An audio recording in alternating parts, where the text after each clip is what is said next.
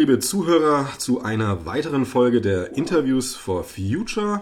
Heute ähm, aus meiner Sicht muss ich sagen besonders interessant, da die meisten Interviews äh, dermaßen folgen, dass man ganz klar äh, für eine Sache kämpft, nämlich gegen den Klimawandel. Heute, ähm, ich will das jetzt nicht als Gegenstück sehen, sondern eher als ähm, Blick von außen, habe ich mir den Dr. Helmut Becker eingeladen, ist äh, Diplom-Volkswirt, war 1989 bis 1997 Chefvolkswirt der BMW AG. Seit 1997 erst aufgebaut, mittlerweile natürlich äh, Leitung des Instituts für Wirtschaftsanalyse und Kommunikation in München. Auch Experte, vornehmlich vor Auto und ähm, alles, was damit zusammenhängt bei NTV. Hallo, Herr Becker. Hallo, Herr Memmel. Genau, habe ich das hoffentlich schon mal so weit richtig gesagt. Äh, wir kommen aus definitiv anderen Blickrichtungen, aber das muss ich sagen, finde ich jetzt schon mal spannend. Ähm, der Blick ja. über den Tellerrand. Ob andere Blickrichtung wird sich rausstellen. Gott. Genau. Auch Volkswirte, auch Volkswirte haben eine grüne Seele, so ist es nicht. Also wie gesagt, auch wenn sie aus der Automobilindustrie kommen. Ja, das umso mehr freut mich, dass die zu sehen heute, die grüne Seele. Ja. Oder zu hören. Okay. Dann, dann fangen wir mal an. Ähm, ich würde erstmal auf den Punkt kommen, äh, der Pkw für jede Person, das ist ja so das, was die Automobilwirtschaft sich vorstellt, ist ja auch schon weit fortgeschritten, ähm, ist, wenn man es jetzt äh, sachlich betrachtet, auch mit Nachteilen behaftet. Also wenn man zum Beispiel einen Verbrenner nimmt, jede erwachsene Person in Deutschland hätte jetzt einen Verbrenner, ähm, ist ja klimaschädlich, ähm, der Straßenverkehr verstopft zusehends, die Parksituation in den Städten ist mittlerweile miserabel, also bei allen bequemlichen Vorteilen, dass man schnell von A nach B kommt, gibt es doch einiges an Nachteilen. Ähm, welche Lösungsansätze sehen Sie denn da für diese Probleme? Ja, das ist ein weites Feld, das Sie da ansprechen. Also um es mal auf einen kurzen Nenner zu bringen, die Probleme, die äh, vom Auto ausgehen, hängen mit der Häufigkeit der Verbreitung zusammen.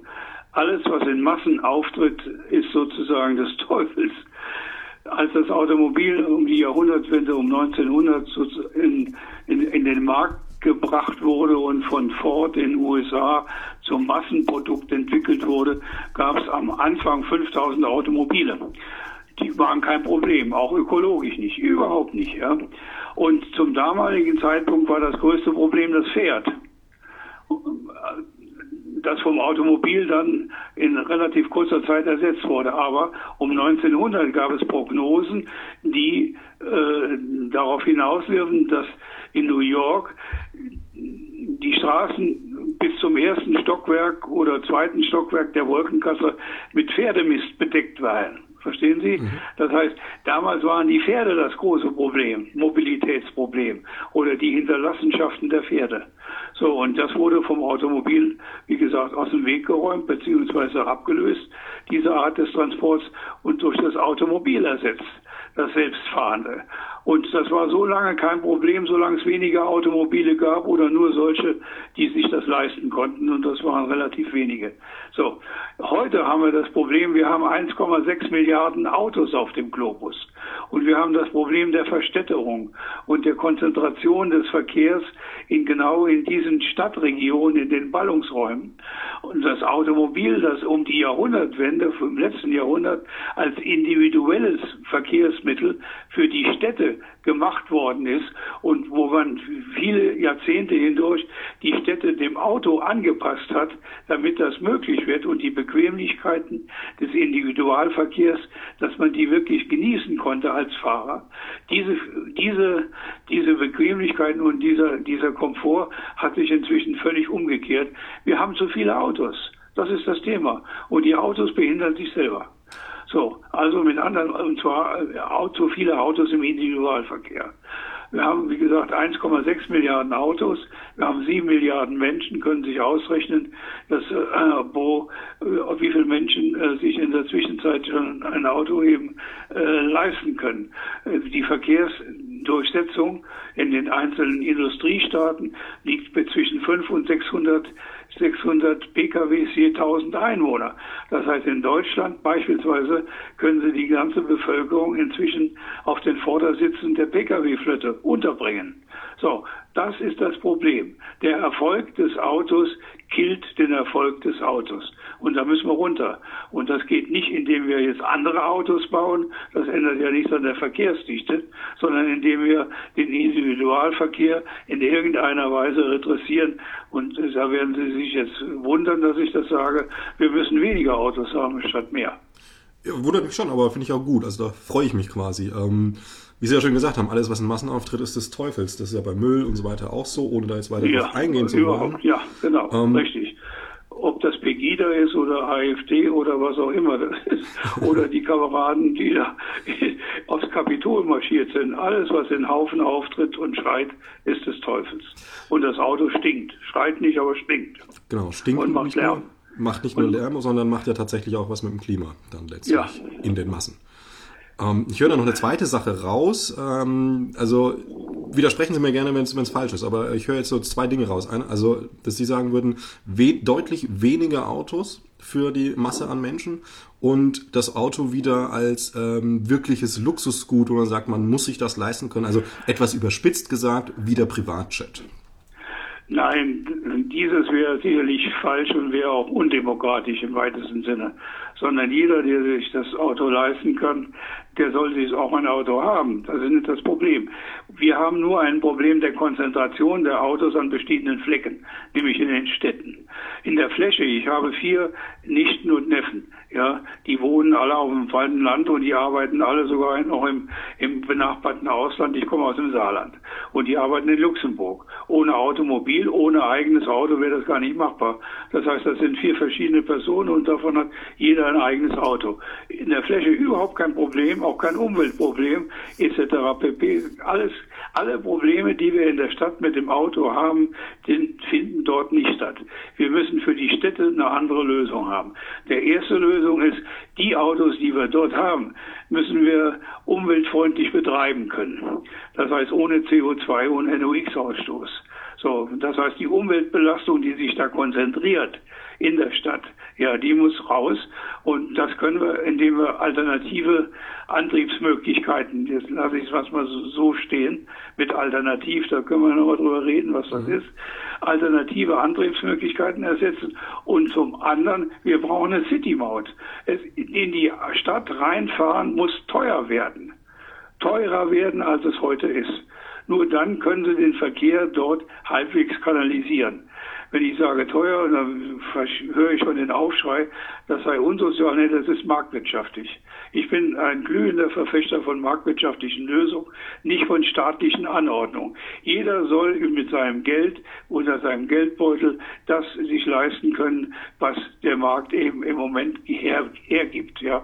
Und wenn der Markt den Stadtzutritt nur mit einem Eintrittspreis, mit einem Ticket von 10 Euro versieht, dann werden die einen draußen bleiben und die anderen oder werden sich ein Auto teilen und die anderen werden reinfahren.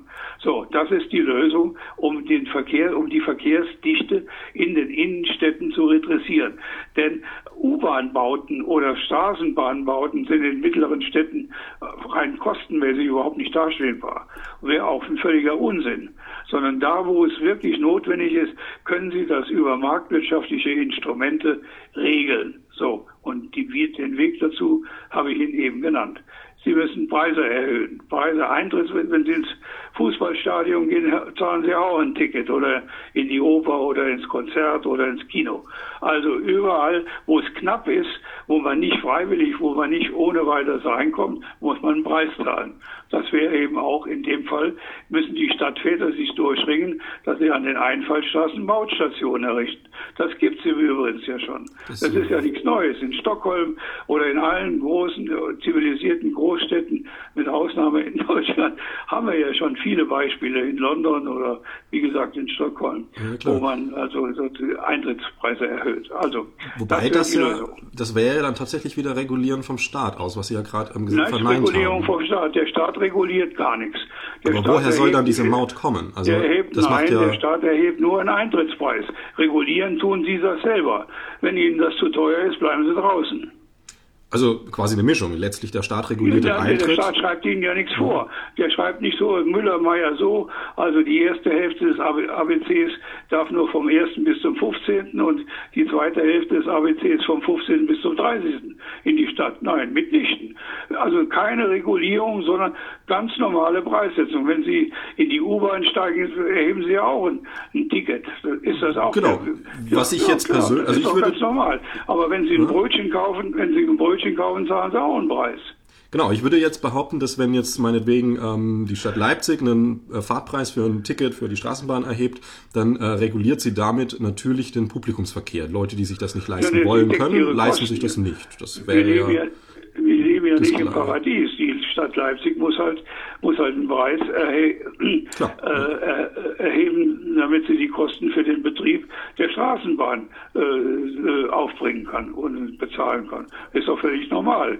Das ist ein ganz normaler Vorgang als sie in der, in der Steinzeit hat, hat eben, wenn sie eine Keule kaufen wollten, dann mussten sie halt ein halbes Mammut abliefern. So what? Das ist doch nichts Neues. Ich finde die Idee ja grundsätzlich gut. Also, dass man sagt, okay, mit dem Pkw, wenn es auch andere Möglichkeiten geht in die Stadt, kostet einfach mehr. Aber jetzt ähm, mal ganz pragmatisch. Also, wenn jetzt ähm, der Staat sagt, ähm, ab sofort Citygröße, ab, was weiß ich, so und so viel, 10.000 Einwohner, ähm, kostet das, äh, das Reinfahren von Externe, von Nichtanwohnern so und so viel Geld. Äh, wie würde denn die Autoindustrie in der, reagieren darauf, auf so eine Ansage? Ja, ganz normal. Die Autoindustrie würde das in der Regel, in der Regel, wenn sie vernünftige Chefvolkswirte hätte, würde sie das begrüßen. Denn das würde eigentlich ja ihnen äh, letztendlich keine, keinen Schaden zufügen. Denn der Bestand an Autos ist ja da. Die sind ja schon mal produziert und verkauft worden und das Geld ist eingenommen worden. Es findet nur kein Wachstum mehr statt. Sie können nicht entbelieben, und das ist ein vorgegebener, ein vorgegebener, eine vorgegebene Perspektive, dass ja. kein Wachstum in der Automobilindustrie mehr stattfindet. Das ist heute schon so. Dafür brauchen wir noch nicht mal eine City-Maut. Die, die Automärkte im Westen wachsen nicht mehr, sind gesättigt, fertig, aus. Punkt um. So, von denen können sie nicht leben. Wo wir heute leben, sind die Märkte, die noch in der Entwicklung sind, weil sie noch auch, was den Umweltgedanken anbelangt und weil sie über riesenhafte Flächen verfügen, wo sich das Ganze verflüchtigt und verteilt in der Fläche, wie China beispielsweise. Da, da haben wir völlig andere Verhältnisse. Infolgedessen wächst der chinesische Markt jedes Jahr um ein, zwei Millionen Autos zusätzlich, die auf die Straße kommen, bei uns nicht mehr.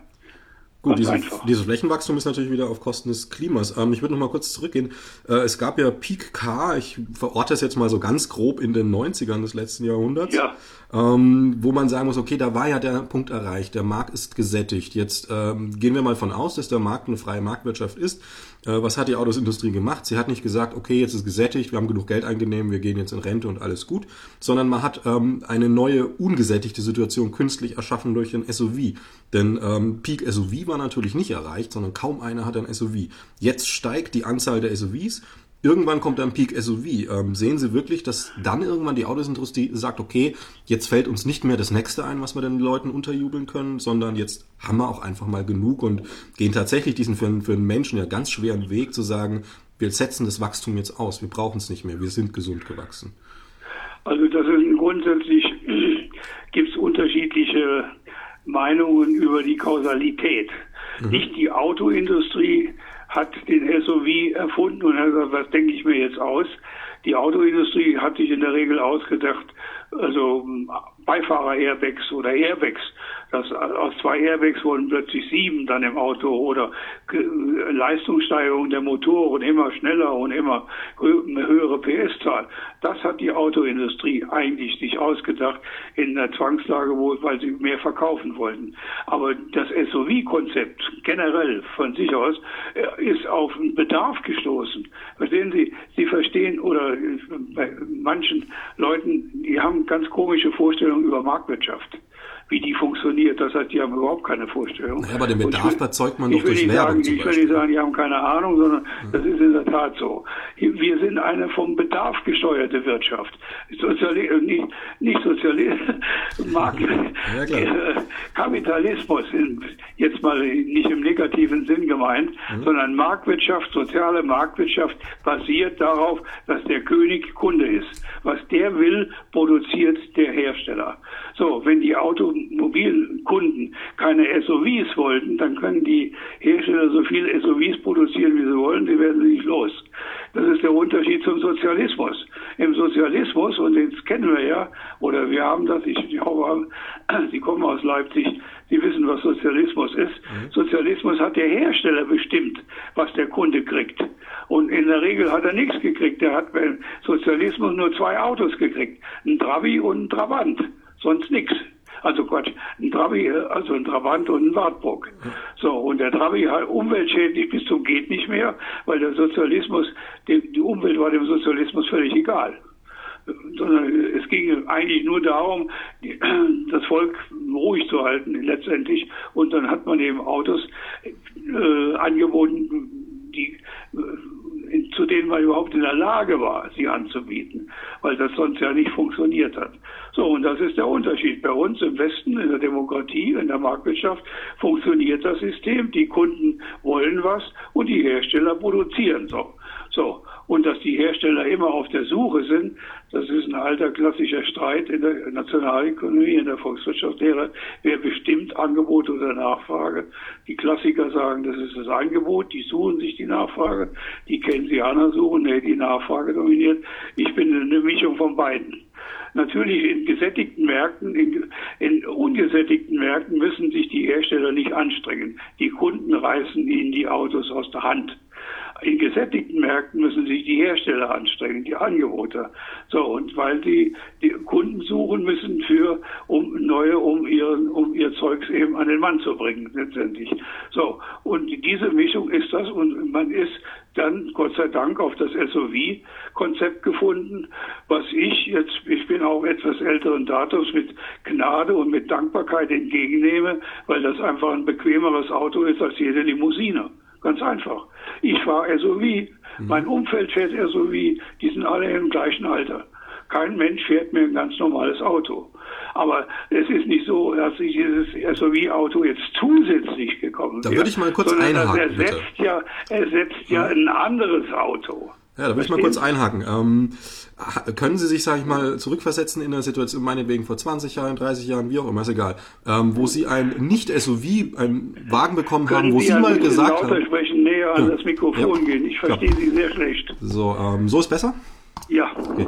Können Sie sich zurückversetzen in, sag ich mal, vor 20, 30 Jahren, wie auch immer, jetzt mal irgendwo in diesem Zeitraum, wo Sie einen Neuwagen bekommen haben, der kein SUV ist und Sie sich reingesetzt haben und gesagt haben, ah, da sitzt sich's gut drin. Also, ja, klar. Dann Natürlich, brauchen Sie doch diesen SUV nicht für dieses Sie, Sie werden nicht vermöglich, Sie werden nicht vermöglichen. Mhm. Ich kann mich sogar noch an eine Zeit äh, ersetzen, 1946, 47, da gab es Kohlevergaser. Verstehen ja, Sie? Verstehe, ja, ja. Da gab es gar keine normalen Pkw, da gab es nur Kohlevergaser. Und ansonsten die Zeit, die Sie jetzt gerade beschreiben, vor 30, 40 Jahren, da war ich 30, 40 Jahre jung und gelenkig und da fand ich überhaupt toll, wenn man überhaupt ein Auto hatte. Verstehen Sie? Weil der ja, war, verstehe schon, aber wo ich hin möchte ist... Das war erstrebenswert und das Auto, wenn es noch so unkomfortabel gewesen ist, warum haben denn Ihre Landsleute, ich weiß nicht, ob sie in der DDR geboren sind, ich, ich sag's mal so, warum haben die DDRler sieben Jahre Wartezeit in Kauf genommen, um sich in diese Pappe reinzusetzen? Genannt Trabi, weil es nichts anderes gab. Nochmal, nochmal zwei Punkte zurück. Also die Kernbehauptung ist ja dann die, dass für äh, Leute ihres Alters jedes Auto, was kein SUV ist, unbequem ist. Ähm, Im Prinzip ja, deshalb ist der okay. Marktanteil von SUVs nimmt ja auch laufend Gut. zu. Kann man so wir stehen haben 30 Prozent, schauen Sie mal, wir haben 30 Prozent mittlerweile die äh, Berufs- oder die Altersgruppe über 60, wir, äh, macht inzwischen ein Drittel der Gesamtbevölkerung aus. Ein Drittel. Mhm. So, und so, auf diesen Marktanteil laufen wir zu. Ganz einfach. Wir sind jetzt bei 20, 25 Prozent SUV an die Zeitzulassung. Na, passt das doch zusammen. Naja gut, ähm, mal nochmal auf den anderen Punkt zu sagen, dass ähm, der Markt äh, hat, also der, der Kunde hat den SUV sich gewünscht. Ähm, ja. wie, wie passt denn da rein, dass Millionen und Milliarden in Werbung gepumpt wird, um diesen Wunsch erst zu erzeugen? Weil wir Wettbewerb haben, ganz einfach. Natürlich, aber das heißt ja dann trotzdem, dass nicht der Ursprungswunsch beim, beim äh, Kunden liegt, sondern beim ähm, Konzern, der diesen, diesen Kundenwunsch durch Werbung erzeugt. Das ist im Nein, Wettbewerb nicht durch, erlaubt. durch Werbung hat er nicht erzeugt, wie auch immer. Also die, diese Diskussion möchte ich jetzt eigentlich aber nicht führen, weil okay. ich das für müßig halte. Denn äh, was ist die Henne, was ist das Ei? für mich ist die Henne das Ausschlaggebende, also da die Nachfrage. Die Nachfrage oder wie auch immer. Mhm. Die Nachfrage ist das, was das determiniert. Wenn Sie ein Produkt haben und Sie kriegen ein besseres Produkt nebendran, dann kaufen Sie das bessere. So, und SO, das SUV-Auto war ein besseres Produkt als das alte Auto. Ich habe Ihnen schon mal gesagt, es ist ja nicht darum, dass jetzt zusätzlich SUVs verkauft worden sind, sondern in der Regel werden die Limousinen ersetzt durch die SUV, weil die die Bedarfe der Käufer nach sieben oder zehn Jahren sich geändert haben und die jetzt in den SUV steigen, anstatt vorher in den Porsche Sportwagen. Und Im höchsten Fall und am besten und am glücklichsten sind die, die auch noch in den Porsche SUV steigen dürfen. Aber das sind wohl die wenigsten, weil die meisten sich das nicht leisten können. Wenn sie das Geld hätten, würden sie das machen. Ansonsten nicht, klar. Genau, das ist ja so auch so einfach, so einfach ist die Welt. Das ist ja auch so ein Ding, was, was Sie gerade schon gesagt haben. Glücklichsten sind die, die in Porsche SUV steigen. Ähm, die ja, Autoindustrie äh, suggeriert, Entschuldigung, dass ich nochmal anspreche, durch Werbung ähm, schon seit Jahrzehnten, dass man durch äh, dieses Produkt glücklich wird. Ähm, das ist bei der Zahnpasta genauso. Ja, aber das macht ja beim Auto nicht besser. Sie abends schauen sich die Werbung an, Lakalut macht die Zähne weiß und mhm. sie sind glücklich. Das ist das, was die Menschheit wollte. Aber ist das richtig? Gegen, also, sind Sie gegen das System? Nö. Ich weiß nicht, wenn Sie gegen die marktwirtschaftliche System sind, müssen wir ja sämtliche Werbung verbieten. Ähm, also, also, Werbung für, für Zigaretten zum Beispiel ist mittlerweile verboten. Es gibt ja, ja nicht nur Schwarz-Weiß, sondern Regulation ja, ja. bewegt sich ja dazwischen. Also ja, ist ja auch nicht zu sagen, ist ja auch direkte gesundheitsschädlich. Mhm. Aber das Auto ist ja nicht gesundheitsschädlich. das ist klimaschädlich. Das ist letztlich ein größerer Schaden, weil gesundheitsschädlich ja nur das Individuum betrifft. Klimaschädlichkeit betrifft also letztlich... Klima, klimaschädlich ist auch, wenn Sie jeden Tag, wenn Sie drei äh, Milliarden Rinder auf die Wiese treiben und die lassen ihre Flettoli, ihre, ihre, ihre, ihre Blähungen senden die in die Luft. Das ist genauso klimaschädlich. Dann können Sie auch genauso gut die Forderung erheben, wir bringen alle Rinder um. Ja, ja, natürlich. Damit das endlich aufhört. Ja, ja, natürlich, ja klar. Nee, ich, ich will diese Forderung nicht bringen, aber ich muss jetzt mal kurz unterbrechen, weil das ist ja, das ist ja eine, eine, eine Kommunikationsstrategie, die äh, sehr bekannt ist von Ecken, wo ich sie jetzt absolut nicht reinschieben will. Aber trotz alledem muss ich es mal so hart sagen. Man spricht auf ein, auf ihr Kernthema, Probleme in ihrem Kernthema an, Auto, Werbung und so weiter.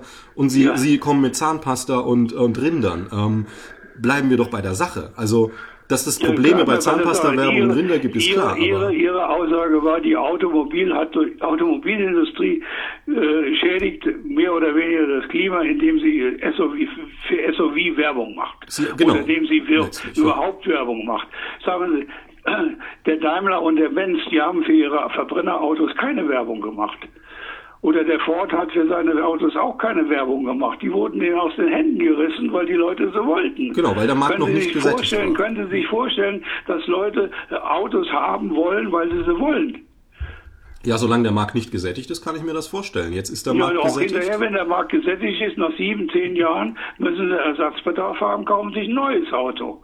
So, und dann können Sie aussuchen. Und dafür, für diesen Suchprozess, damit Ihnen als König Kunde das ermöglicht wird, bietet Ihnen die Autoindustrie gratis auch noch Werbung an und mhm. zeigt Ihnen, das ist das und das ist das und das ist das. Ähm, Genauso wie bei der Zahnpasta. Genauso also also Zahnpasta. die Werbung äh, als Geschenk an den Kunden, damit er sich informieren kann. Ach, in die Ecke will ich auch nicht reingesteckt werden. Das ist Unsinn. Das ist absoluter Quatsch. Dann sagen Sie, wir verbieten Werbung generell. Nee, wenn nee, das, man kann ja das, das Thema ist, wenn das das Thema ist, machen wir für überhaupt nichts mehr Werbung. Das so, ist ja, nee, genau, das ist ja wieder diese, diese Kommunikationsstrategie. Wir können also, wir das Interview hier sofort auf, auf, abbrechen. Verstehen Sie? Das halte ich, halte ich für, für, für kurios. Naja, aber Sie sind doch Fachmann für Kommunikation. Sie kennen doch Kommunikationsstrategien ja, genau, und können, können zwischen Schwarz und Weiß auch die ganzen Graustufen dazwischen analysieren und sehen, dass ja. man nicht alles verbieten oder alles erlauben muss. Wir verbieten nicht alles und erlauben nicht alles in einer Demokratie. Auch in einer Diktatur übrigens ist nicht alles verboten und alles erlaubt. Es gibt immer Graustufen dazwischen. Die Diktatur ist da sehr nah am alles verbieten, was ja schlecht ist. Die Demokratie sehr nah an viel erlauben. Aber Schusswaffen zu kaufen ist nicht erlaubt. Ähm, Alkohol Doch, an kleine Kinder verkaufen. In, in Deutschland schon. nicht. In Amerika schon. Alkohol an kleine Kinder verkaufen ist nicht erlaubt, ja, auch nicht in Amerika. Richtig. Trotzdem ist Alkohol nicht komplett verboten. Also ja, es, es, natürlich, ja. Und auch beim Auto. Was, worauf wollen Sie raus? Das ist doch sinnvoll. Ja, ist doch klar. Alles, was gesundheitsschädlich ist für das Individuum, wenn das Individuum so blöd ist, dass der Staat das Individuum vor sich selber schützen muss, dafür muss er Gesetze erlesen. Gut, nehmen wir ein anderes Beispiel. Individuum durch seinen Konsum anderen schädigt, ja, mhm. zum Beispiel beim Rauchen in Gaststätten etc. Deshalb hat man Rauchen in Gaststätten im öffentlichen Raum verboten. Nicht Rauchen generell in ihrer Wohnung können sie so viel qualmen, wie sie wollen. Ist nicht verboten. Nur wenn sie andere schädigen, dann ist es verboten. Da muss der Staat eingreifen. Absolut so, und der. Staat greift das auch ein bei der Automobilindustrie, als er festgestellt hat, wir haben zu viele Autos und die Innenstädte werden verpestet und das Leben in den Innenstädten wird erschwert oder beziehungsweise äh, wird unerträglich, wenn zu viele Autos sich da drin bewegen. Fertig aus. Da muss er Gesetze erlassen. Und das tut er. Gut, kommen wir zum Beispiel, wo das, was gerade sehr aktuell ist, genau da reinspielt. Äh, es gibt einen Faktor, der statistisch erwiesenermaßen sowohl klimaschädlich, immens klimaschädlich ist, als auch Tote produziert, die äh, statistisch höher sind als drunter. Und das ist das Tempolimit. Also über 120 km/h stehen die Statistiken, ja. die Zahlen in allen Bereichen stark nach oben. Klimaschaden, Tote, Unfall und so weiter und so fort. Das wäre ja genau das, wo man sagt, hier muss der Staat regulieren, weil ähm, der, ich sag's mal flapsig, dumme Verbraucher, der es nicht hinkriegt, ähm, einen kompletten Schaden produziert. Also wären Sie aus dieser Sicht äh, ja dann für Tempolimit zu haben auf der Autobahn? Nein, aus dieser Sicht bin ich das nicht. Ich bin ja nicht verrückt. Was ist daran verrückt? Wenn weil das eine unlogische Argumentation ist. Erstens mal, mhm. Sie müssen sich mit den Fakten mal vertraut machen. Die steigenden Toten, das ist Märchen, die von äh, bestimmten Interessengruppen immer wieder in die Welt gesetzt werden. Die Anzahl der Toten sinkt im Verkehr. Seit Jahr und nee, ab, ab Tempo 120 steigt sie. Ab Tempo 120. 30.000 Tote, wir haben heute 3.000 Tote. Richtig? Aber über der Grenze von 120, egal ob es insgesamt sinkt oder steigt, im Verhältnis über der Grenze von 120 Tempo steigt sie immens. Also ist sie immens höher als drunter. Nein, ist ja wie, wie, wie viel immens? Bitte nennen Sie Zahlen. Die Zahlen habe ich jetzt nicht da, aber die kann ich Ihnen gerne nachreichen. Ja, eben, das ja genau. Sie, haben sie nicht da, weil Sie es nicht haben. Haben, Sie die, gegen, haben Sie die Zahlen da? Die gibt's nicht. Nein, die Zahl gibt's nicht. Über 120 so viele Tote, diese, das ist so, können Sie mir glauben, dass es die Zahl nicht gibt. Ich habe aber eine andere Zahl für Sie bereit. Mhm. Äh, E-Troller, also diese diese E-Scooter. Die Anzahl der Toten, die mit E-Scooter unterwegs sind in den Innenstädten, steigt immens. Was wieder ein klassisches Scheinargument ist, was Ihnen als Kommunikationsstrategie bekannt sein muss. Ein Vergleichsargument, das ähm, nichts an der Sache ändert, mit der wir es vergleichen. Ich will Ihnen das kurz, kurz erklären. Ja, verbieten ähm, Sie, nein, Sie wollen, mögen Sie, Sie Fußball? wollen Tempolimit einführen und ich sage, verbieten wir doch E-Scooter. Ja, nee, aber mögen Sie Fußball? Schauen Sie manchmal Fußball? Ja. Ja, ich auch. Ähm, jetzt nehmen wir den, der FC Bayern meinetwegen wird Meister ja. mit, mit, mit 70 Punkten, was relativ unwahrscheinlich ist, aber mal als Beispiel, wird Meister mit 70 Punkten, dann wird er gefeierter Trainer. Wird er im nächsten ja. Jahr mit 80 Punkten ähm, Vierter, wird der Trainer rausgeschmissen, obwohl er besser war obwohl ja. er besser war. Sehen Sie, so, so wackelig sind diese Dinge, dass man sagt, ähm, man also redet so über das Auto und vergleicht so es mit dem E-Scooter. So. Weil Ihr Beispiel mhm. ist ja irgendwo utopisch oder irreal. Es, Sie müssen dann schon Beispiele bringen, die in der Wirklichkeit vorkommen. Also nicht irgendwelche Fantasiegeschichten. Naja, es also, ist in der Wirklichkeit vorgekommen, dass jemand mit weniger Punkten Meister geworden ist und im nächsten Saison mit mehr Punkten nicht Meister. Ob das jetzt die 70, 80 sind oder FC Bayern oder, Ach, das ist ja egal. Das ist ähm, ja, dafür brauchen sie aber noch 17 Partner. Das ist Argumentation. Die, die da auch noch eine Rolle spielen mit. Also ich rede jetzt mal von der Bundeswehr und ich unterstelle, dass Sie wissen, dass da 18, 18 Vereine spielen. Ja, ja, natürlich. Also die Punktzahl erreichen Sie ja nicht alleine als Verein, sondern da müssen Sie 17 andere haben, die Ihnen, die Ihnen dabei behilflich sind.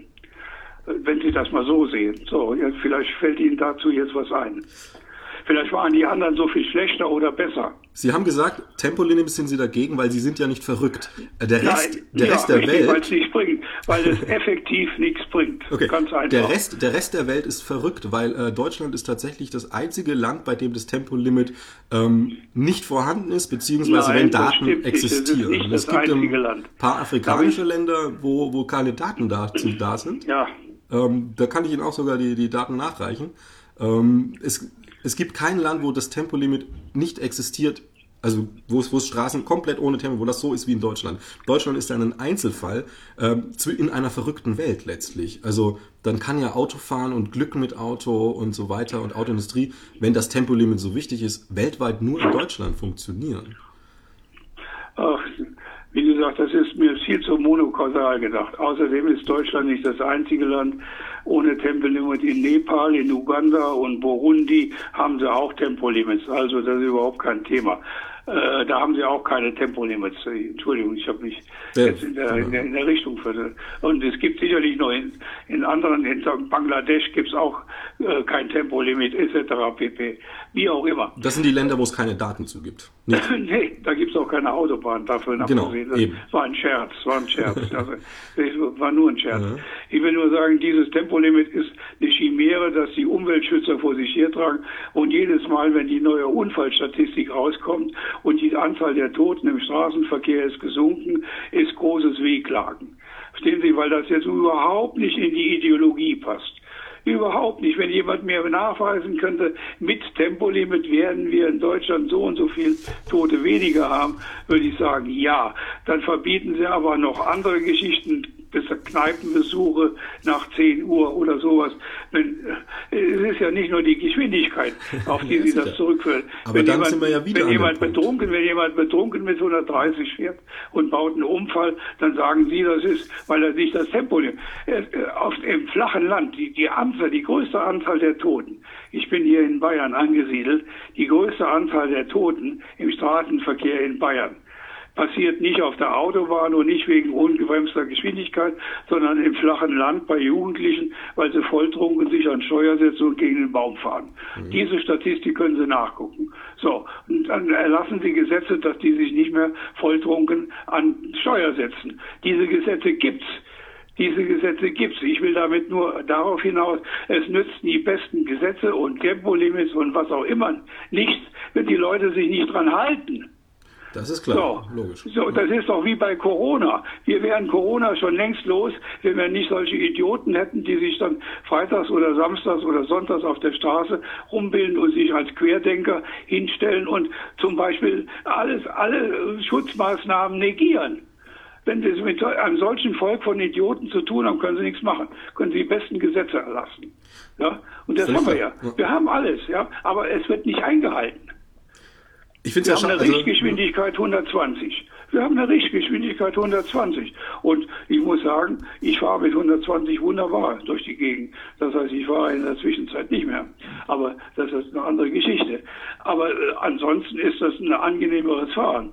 Und die Verkehrsdichte auf Autobahnen ist auch in der Zwischenzeit so, dass sie ja kaum noch, kaum noch schneller als 120 fahren können.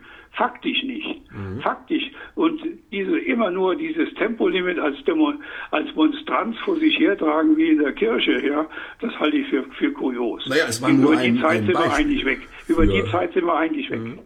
Gut, ähm, dann lassen wir es mal mit Tempolimit außen vor. Ich würde trotzdem nochmal auch für die Zuhörerin, also ich finde das Gespräch mit Ihnen an sich angenehm, allerdings finde ich finde ich es ähm, von der äh, Argumentationsstruktur teilweise eben erschreckend. Also ähm, das nochmal erwähnt zu haben. Aber gehen wir jetzt mal zum anderen Ding. Was denn? Was finden Sie erschreckend? Naja, also wenn ich, wenn man ein, ein, also wir hatten jetzt fünf, sechs Mal hintereinander den Fall, dass ich äh, Problematiken, die mit dem Autosektor zu tun, angesprochen habe, einem Experten des Autosektors gegenüber und sie haben dann, sind dann abgewichen auf, auf Rinder und Elektroroller, ähm, was was klassische ja, weil ich als Ökonom mir die Freiheit nehme, ökonomisch zu denken, über den Tellerrand hinaus. Naja, aber Sie, Sie verlassen... Sie müssen den Blick doch ein bisschen ja, ja. anders mal weit. Wir das arbeiten doch nie nur für die Autoindustrie, sondern wir haben doch die gesamte Gesellschaft. Und Sie müssen auch abwägen zwischen Kosten und Nutzen. Und Sie müssen abwägen, was klar. bringt eine solche Maßnahme gegenüber einer anderen Maßnahme.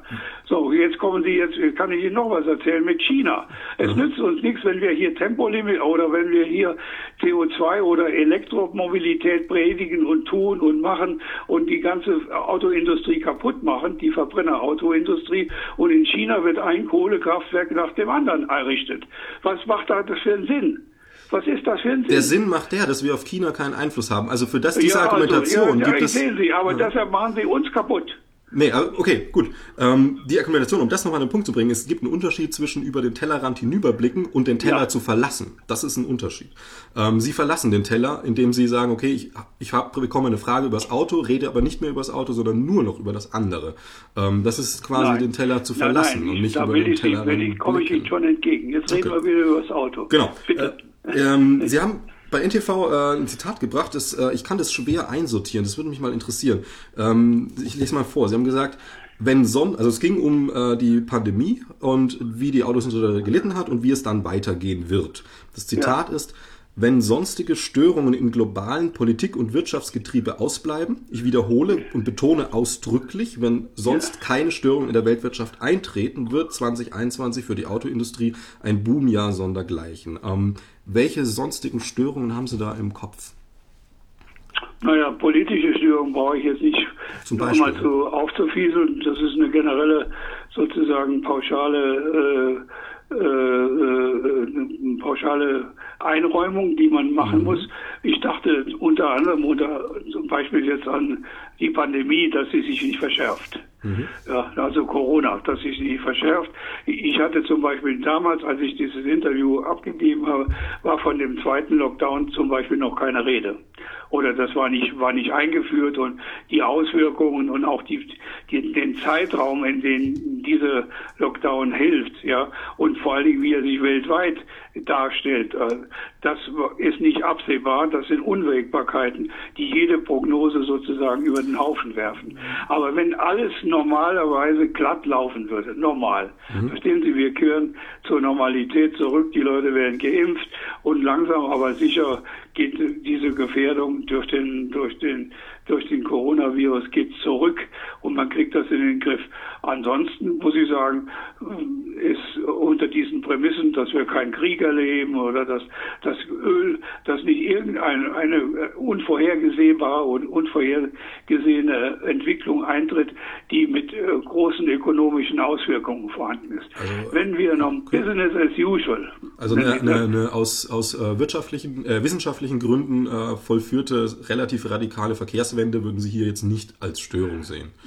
Eine radikale Verkehrswendung, nee, würde ich nie als Störung sehen. Würde ich für, würde ich für, für, für eher für die, nach wie soll ich sagen, Comedy äh, oder in die, in die Kiste Komödie, mhm. nicht in die Kiste Tragödie stecken. Inwiefern? Weil die radikale Verkehrswende, wie soll die stattfinden? Wie denn? Naja, mehrere Dinge. Nur weil in China jetzt jedes, jedes Jahr 25 Millionen Verbrenner gekauft werden. Wo, wo ist denn da die radikale Verkehrswende? Ein Drittel, ein Drittel der Automobile, die weltweit zugelassen werden, als Verbrenner allein in China zugelassen. Und dann sagen Sie, da habe ich keinen Einfluss drauf, da habe ich keinen Einfluss drauf. Als deutscher Politiker zum Beispiel nicht. Ja, klar. Aber auf die paar Verbrenner, die, auf die drei Millionen hier. Sie mhm. tun so, als ob wir hier in Deutschland oder wie auch immer in Europa das Klima retten könnten, indem wir das und das und das machen. Machen Sie doch die Autoindustrie kaputt. Verbrennen Sie, verbieten Sie den Verbrenner fertig aus, alles bricht zusammen und damit ist der Fall gelesen. Und die Klimakatastrophe geht trotzdem weiter. Was ist dann? Mehr, mehrere Punkte. Also sicherlich haben Sie recht, wenn wir in Deutschland jetzt, sage ich mal, ähm, die, die, die, die Idee der, der, der ähm, äh, na, also diese Idee also komplett radikal alles ändern und die Rest der Welt macht's nicht, dann wird sich der Klimawandel nur marginal, also wirklich in einem Mühe bremsen. Genau. Also völlig klar. Aber das ähm, Vorreitermodell und der Einfluss also Vorreitermodell und der Einfluss ja. Deutschlands auf Europa, wobei Europa schon wieder viel größer ist als Deutschland und auch Einfluss auf Welt nehmen kann, ähm, ja. ist dabei ja ignoriert oder rausgerechnet. Ja, was, was ist rausgerechnet? Dass wir als Vorreiter in, in der Welt gesehen werden können genau, ähm, und genau. dieses Vorreiten Aber, durchaus eben den Rest mitziehen kann. Ja, genau, durchaus kann den Rest mitgehen kann.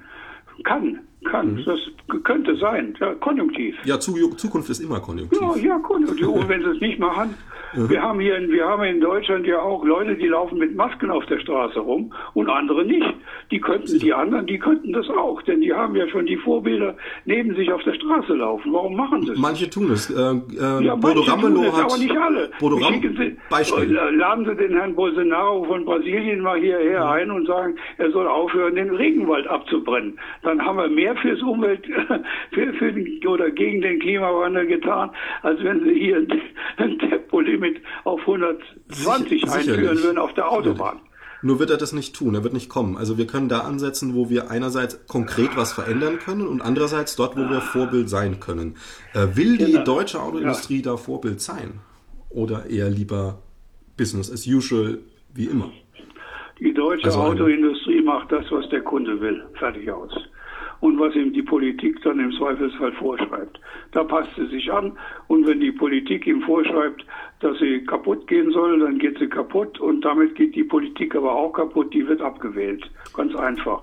Weil nämlich dann die sozialen und ökonomischen Zustände in diesem Land bei einer Branche, die für 20 Prozent des Bruttoinlandsprodukts und der Beschäftigung und des, des Wohlstands mehr oder weniger steht, weil die Leute dann auf die Barrikaden gehen und solche Politiker abwählen. Das passiert sogar in, in den USA. Stellen Sie sich vor, den Trump haben Sie abgewählt, obwohl er Naturschutzgesetze außer Kraft gesetzt hat, Pipelines gebaut hat für Ölförderung und, und, und. Und weiß der Teufel, was gemacht hat. So, und trotzdem haben sie ihn abgewählt dann. Genau, genau Trump hat die althergebrachte Industrie gefördert, im Gegensatz zu Biden, der, der einen ganz klaren Wandel auch in Energie und, und ja. diesen Dingen ja, er wurde gewählt. Also genau. das, das ja, dreht genau. ja Ihre Argumentation jetzt. Äh, das war ja auch ist ja meine Rede. Dann würde die Politik, genau, dann würde die Politik abgewählt, wenn sie in die falsche Richtung geht. Genau, also das, quasi ja. althergebracht bleibt. Ja, die althergebracht, ja genau. Die, und die deutsche Autoindustrie passt sich an. Das. Einzige, was sie nicht hat, und dafür ist sie nicht zuständig, wir könnten die ganze Flotte, die wir hier in Deutschland mit 46 Millionen Autos betreiben, CO2-neutral betreiben, klimafreundlich betreiben, wenn wir sie ordentlich füttern würden mit dem richtigen Treibstoff. Raus aus der fossilen Verbrennung und rein mit synthetischen Treibstoffen, mit E-Fuels. Also mit Treibstoffen, die aus Strom und Wasser hergestellt sind. Das gibt's, das ist machbar, mhm. ist im Moment sehr viel teurer, aber was soll's? Was die Kosten spielen eigentlich in dem Moment keine Rolle. Wenn Sie 10.000, wenn in der Staat Geld hat, 10.000 Autos 10.000 Euro für ein Elektroauto auszugeben, das nachweislich, nachweislich einen höheren CO2-Ausstoß im Verbrauch hat oder im Betrieb hat als jeder Diesel oder jeder Benziner. Wenn wir diesen umweltpolitischen Schwachsinn betreiben, dann können wir auch das andere machen. Dann können wir auch das Geld für die, zur Fabrikation für E-Fuels ausgeben. Gut, die Produktion von einem E-Auto ist tatsächlich äh, CO2-Sachen wirklich äh, problematisch, definitiv. Sind, glaube ich, irgendwie dreimal so viel CO2-Ausstoß äh, bei der Produktion eines E-Autos wie bei einem normalen Auto. Ähm, Im äh, Betrieb ist es natürlich die Frage, woher kommt der Strom? Richtig. Das ist richtig. ganz klar. Da müsste man es, eigentlich es Hand in Hand um die gehen. Produktion. Ich meine, dass die Batterie und eine höhere CO2-Produktion von Batterien umweltschädlicher ist als das, was wir sonst im normalen Verbrennerauto haben, ist mhm. auch klar.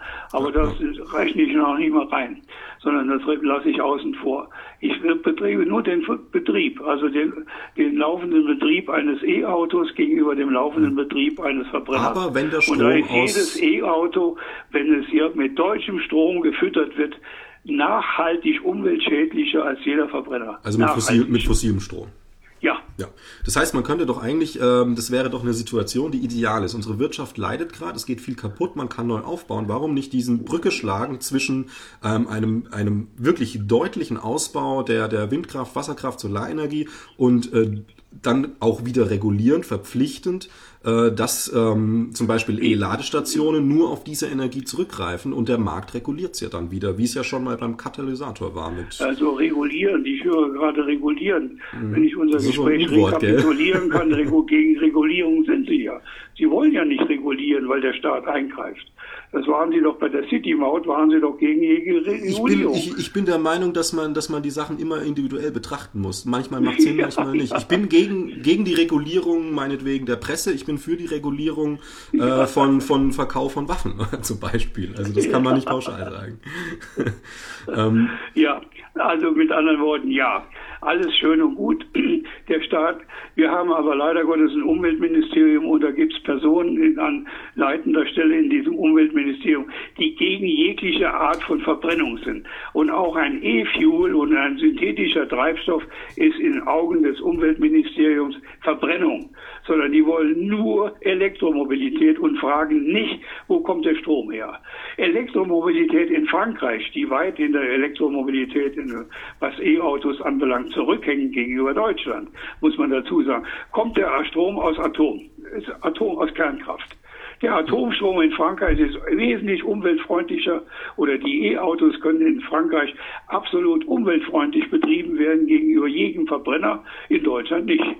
Wir müssen, wir schalten den Kernkraft ab und schalten die Steinkohle ab und importieren im Zweifelsfall Atomstrom aus dem Westen und Kohlestrom aus dem Osten aus Polen oder aus Tschechien oder wo auch immer er herkommt. So, haben wir dadurch was gewonnen? Das nützt doch nichts, dass wir uns dann hinstellen als Presse und so tun, als ob das das Gelbe vom Ei wäre, wenn wir jetzt hier Elektromobilität machen. Nur als Beispiel. Wir müssen immer fragen, wo kommt der Atomstrom, wo kommt der Strom her? Und äh, er muss nachhaltig erzeugt sein. Und jetzt kommt der nächste Punkt. Machen Sie mal eine Fernleitung mit nachhaltig erzeugtem Strom von der Küste runter nach Bayern, quer durch Deutschland. Also die berühmten Stromautobahnen. So, wie viele Einsprüche von Leuten und gibt es, die das alles verhindern? Verstehen Sie? Ja gut, Einsprüche gibt es aber immer. Gemacht. Also wir gut, wissen alles, was gut ist. Wir wissen alles, was gut. Wir meinen alles gut. Alle. Wir meinen alles Sie und ich und wer auch immer. Da die Presse. Ich, aber aber machen tun wir es nicht. Da halten wir uns vornehm zurück. Da würde ich ganz klar widersprechen. Manche meinen es gut mit sich selbst, manche meinen es gut mit anderen. Das ist ein ganz klarer Unterschied. Ja.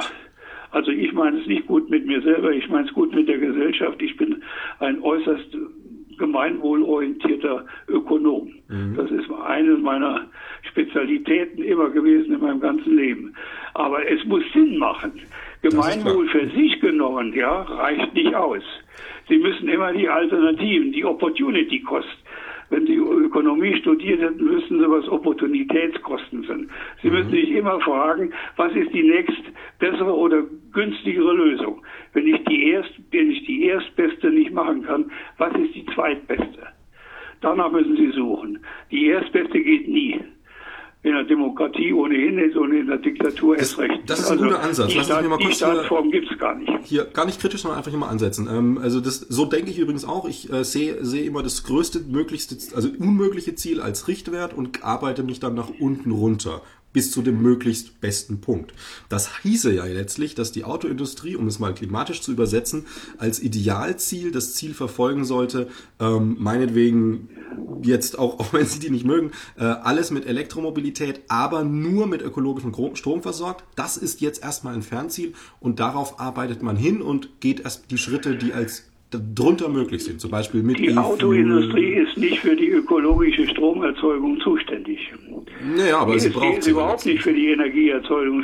Die Autoindustrie ist für die Erzeugung äh, ökologisch sinnvoller Automobile zuständig. Ja? Das kriegt sie das, ja was hin. Sinn macht. Und das, was wir die Gesellschaft als Wohlstand und wie auch immer sie das definieren, dort Sinn macht. Dafür kann sie sich zuständig fühlen. Nicht nur für die reine individuelle Gewinnmaximierung ihrer, ihrer, ihrer Milliardärkapitalisten, die, denen die Autoindustrie gehört. Verstehen Sie, die, unsere Autoindustrie hier ist leider Gottes gezwungen, Gewinne zu machen. Und das muss Tesla mit Elektroautos nicht. Der Musk macht unentwegt Verluste seit Jahr und Tag und trotzdem ist er noch am Leben. Da wären wir schon längst tot. Musk ist seit kurzem der reichste Mensch der Welt, seit letzter Woche. Ähm, hat, Bitte? Musk hat als reichsten Mensch der Welt Jeff Bezos abgelöst letzte Woche. Ja, ja, ich habe Nur mal so viel zu seinem ja, Misserfolg. Aber nicht, mit, aber nicht mit der Produktion von Autos. Nee, das ist aber auch gar nicht sein Geschäft. Sondern mit der Produktion von Illusionen. Ja, also sein Geschäft ist ja nicht Produktion von Autos, sondern das ist ähnlich wie der Computer. Ob man jetzt an einem Computer was verdient oder nicht, ist nicht so wichtig. Man verdient dann an den Apps, an den Programmen, an der diesen Geschichten. Und so denkt ja, ähm, so wird nee, ja das moderne nee, Auto gedacht. Der, dieses würde dann in der Bilanz aufscheinen. Und der Verbrauch von Autos meine ich auch unter die, da gehören natürlich die Apps und alles, was er dazu hat, gehören dazu. Der Musk lebt im Moment, macht Gewinne damit, indem er Verschmutzungsrechte verkauft. Verschmutzungsrechte, verstehen Sie? Mhm. Emissionsrechte. Davon macht er Gewinne, sonst nicht. Nicht mit der Produktion von Autos. So, und diese Verschmutzungsrechte, diese Ära geht zu Ende.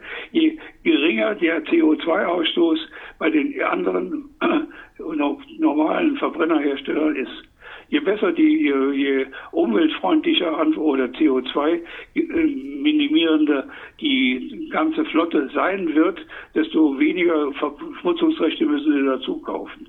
Und irgendwann, gut, vielleicht ist der Masker in zwei Jahren nicht mehr der reichste Mann der Welt. Kann ja sein. Kann sein. Er hat jedenfalls die Perspektive, hat er schon, indem er gesagt, wenn wir das nicht liefern, wenn wir nicht endlich Gewinne machen, dann kommen die mit dem Zuschlaghammer, die An dann kommen die Anleger mit dem Zuschlaghammer und hauen wie auf einen Baiser. So hat er sich ausgedrückt. Er weiß schon, dass er völlig auf sehr schwammigen Boden steht. Das, was da passiert, genau. ist sowas von irrational, dass ich das mich gar nicht weiter dazu äußern will. Das ist eigentlich jenseits von ökonomischen Vorstellungen. Ein sehr schwammiger Boden grundsätzlich ist ja Innovation äh, voranzutreiben, weil man nie weiß, wohin es führt. Ähm, ja, das ist richtig. Definitiv, aber ohne Innovation äh, wissen wir, wohin es führt, nämlich äh, in die Sackgasse. Dann ist man noch am Baum. So der ist immer noch am Baum, ja. Gut, der Mensch da ist nicht auf dem Baum, der ist durch die Steppe gezogen, aber das war Fun Fact am Rande. Ähm, Herbert Dies hat mal zum autonomen Fahren gesagt, äh, ein Zitat, das ist absehbar, dass die Systeme bald in der Lage sein werden, auch die komplexen Situationen beim autonomen Fahren zu beherrschen. Tesla kommt im nächsten Jahr mit einem System, bei dem die Leistung gegenüber dem bisherigen verdreifacht wird. In einer ruhigen Verkehrsumgebung bei gutem Wetter, Geschwindigkeiten 70 km/h die Stunde, äh, funktioniert das alles schon recht gut. Eine Stärke von Tesla ist, dass sie mit ihrer inzwischen sehr großen Flotte von Fahrzeugen ständig Fahrtdaten sammeln und mit dem Einsatz von künstlicher Intelligenz das System damit besser machen. Wenn Sie so wollen, ist Tesla nicht nur ein Autounternehmen, sondern ein neuronales Netz, das immer besser fahren lernt. Ähm, wir haben das ja gesehen bei sehr vielen Dingen, die, die, in, die früher mal ähm, Handwerk verkauft haben und mittlerweile eben in neuronalen Netzen, in, in Internet äh, Daten verkaufen. Und das, das wächst, wandelt ja. Also sehen Sie diesen Wandel in der Autoindustrie, weil Sie, Sie sind ja dagegen. Ne? Sie sagen ja, autonomes Fahren, so ein, so ein Quatsch, sage ich jetzt mal so verkürzt, ist nicht die Zukunft.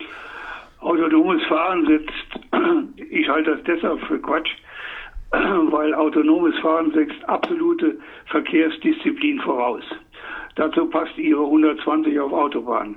Sie können Auto, Auto, mhm. eine Grundvoraussetzung für autonomes Fahren ist, die äh, Begrenzung der Höchstgeschwindigkeit, weil die Netze das bisher und auch in Zukunft nicht mehr so, nicht so erkennen über 100 oder 200 Meter hinaus, wie schnell sich ein Fahrzeug nähern kann. Je schneller sich das Fahrzeug nähert, desto überforderter sind die äh, On-Board-Netze zur Erkennung dessen, was da entgegenkommt. So.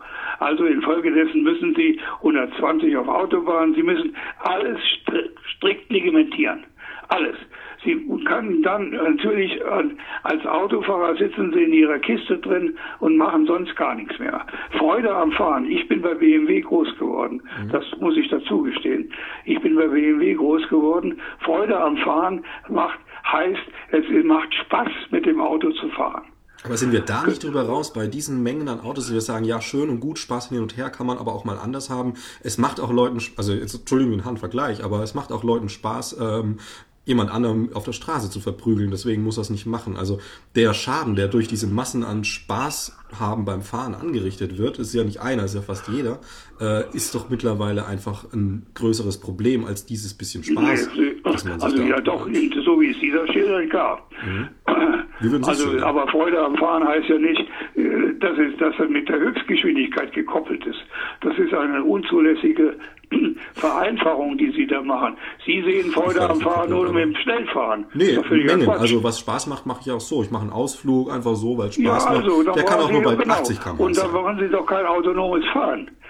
Verstehen Sie, dann äh, tuckern Sie durch die Gegend, haben Sie nee, das nee, Fenster auf. Genau. Aber das ist ja der Punkt. Also ich meine, ist, das, ist dieser Gedanke, Spaß am Fahren so hoch zu halten, nicht eine Sache, wo man sagen muss, okay, wir müssen das darüber hinaus und müssen eher die pragmatische Denkweise, also sachlich sagen, was brauche ich für einen Fahrt, also was brauche ich, wozu Das soll jeder machen, wie er gerne will. Da bin ich wieder bei meiner Marktwirtschaft ja. und beim Kunden. Okay. Wenn ein Kunde ein solches Auto will, bitte, soll er es haben.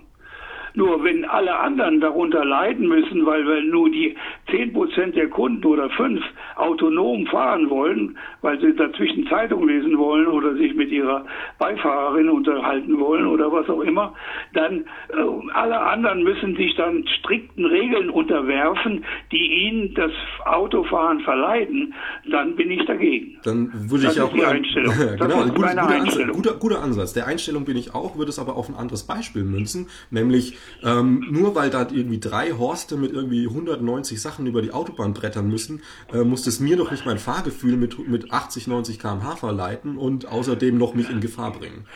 Sie, und da komme ich wieder zu meiner Argumentation, dann führen Sie bitte ein Tempolimit ein und Ja, Sie werden natürlich. nicht verhindern, Sie werden nicht verhindern, dass diese paar Idioten, in Anführungszeichen, mit 180, 190 über die Autobahn Doch, brettern. die fahren nämlich, der Punkt ist ja, die brettern jeden Tag, weil sie es dürfen. So werden sie beim dritten Mal Nee, erwischt das und dann dürfen Sie nicht mehr. Führerschein ich weiß nicht, auf So. welcher Welt Sie Einfache leben und in welcher Stadt.